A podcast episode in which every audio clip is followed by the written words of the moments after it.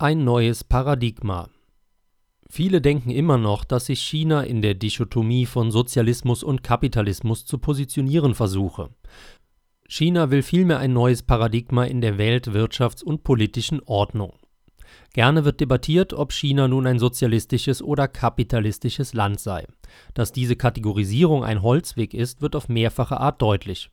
Diese Etiketten sind an sich schon schwer zu erfassen. Was soll bitteschön Sozialismus sein? Kapitalismus wird wiederum als Begriff selbst oder geradezu von Vertretern der freien Marktwirtschaft abgelehnt. Den Begriff, mit dem deutsche Medien vorwiegend operieren, ist barer Unsinn. Staatskapitalismus. Erstens kann Kapitalismus nicht vom Staat betrieben werden. Damit zeigen Medien nur, dass sie nichts vom Kapitalismus wissen. Zweitens geht es dem chinesischen Staat nicht darum, Kapital zu akkumulieren oder einzusetzen. Der kommunistischen Partei geht es um die Kontrolle des eigenen Systems. Wer hier von Kapitalismus spricht, hat China nicht verstanden. Soeben hat bei der Vorstellung des neuen Fünfjahresplanes Liu He, einer der ranghöchsten Wirtschaftsplaner des Landes, kommentiert: „ Zitat, Die Welt erwartet ein neues Paradigma.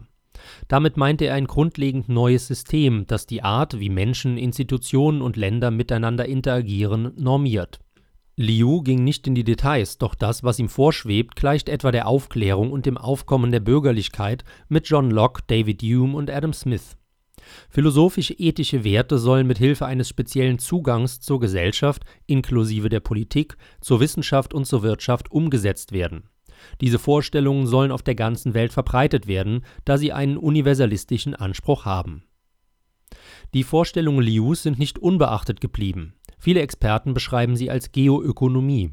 Sie meinen, China möchte einerseits zur weltstärksten Wirtschaft aufsteigen, aber andererseits unabhängig von allen anderen Wirtschaften bleiben.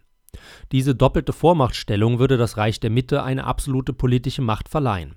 Mit dieser Einschätzung dürften sie richtig liegen, doch sie beschreibt nur einen Teil des neuen Paradigmas die eigene Werthaltung soll zur weltweit gültigen werden. Autorität, Kollektivsinn und Meritokratie sind die Werte des neuen Paradigmas.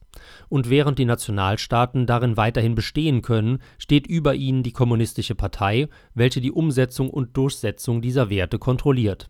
Das neue Paradigma sieht China als eine Hegemonie vor Genauso wie der europäische Absolutismus die Aufklärung und die Bürgerlichkeit nicht einmal verstehen konnte, so steht der sogenannte Westen heute da. Er begegnet China und versucht das Reich der Mitte mit westlichen Begriffen zu verstehen, zu vereinnahmen oder mit ihm zu kooperieren.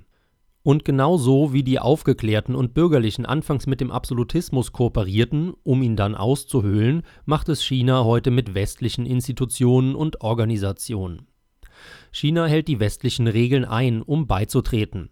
Doch sobald das Reich der Mitte drinnen ist, tut es sein Bestes, die Regeln nach eigenen Wertvorstellungen umzugestalten. Das ist etwa bei der Welthandelsorganisation, der Weltgesundheitsorganisation oder bei der Klimaagentur der Vereinten Nationen der Fall. Nicht jedes neues Paradigma muss zwangsweise zur Geltung kommen, doch China ist auf dem besten Weg, seines umzusetzen. Ob der Westen dem etwas entgegenzusetzen hat, wird sich zeigen. Zweifeln darf man jedoch daran, denn der Westen ist sich nicht einmal der Herausforderung bewusst. Sie hörten einen aktuellen Beitrag von Enrique Schneider, nachzulesen auf eigentümlich frei